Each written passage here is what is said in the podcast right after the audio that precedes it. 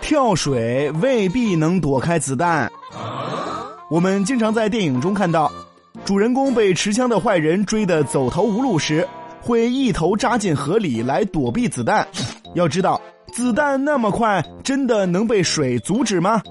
曾有一档科教节目对此进行了测试，他们制作了一个与人体相似的塑胶人，并用四种不同的枪支进行了试验。测试结果显示。测试中射程最远的 M 一步枪，也只不过能对水下1.2米的塑胶人形成非致命伤。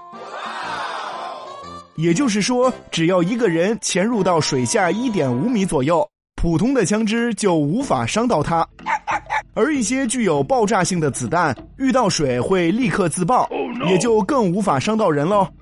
虽然实验是这个样子，但是实际操作起来恐怕并没有那么容易。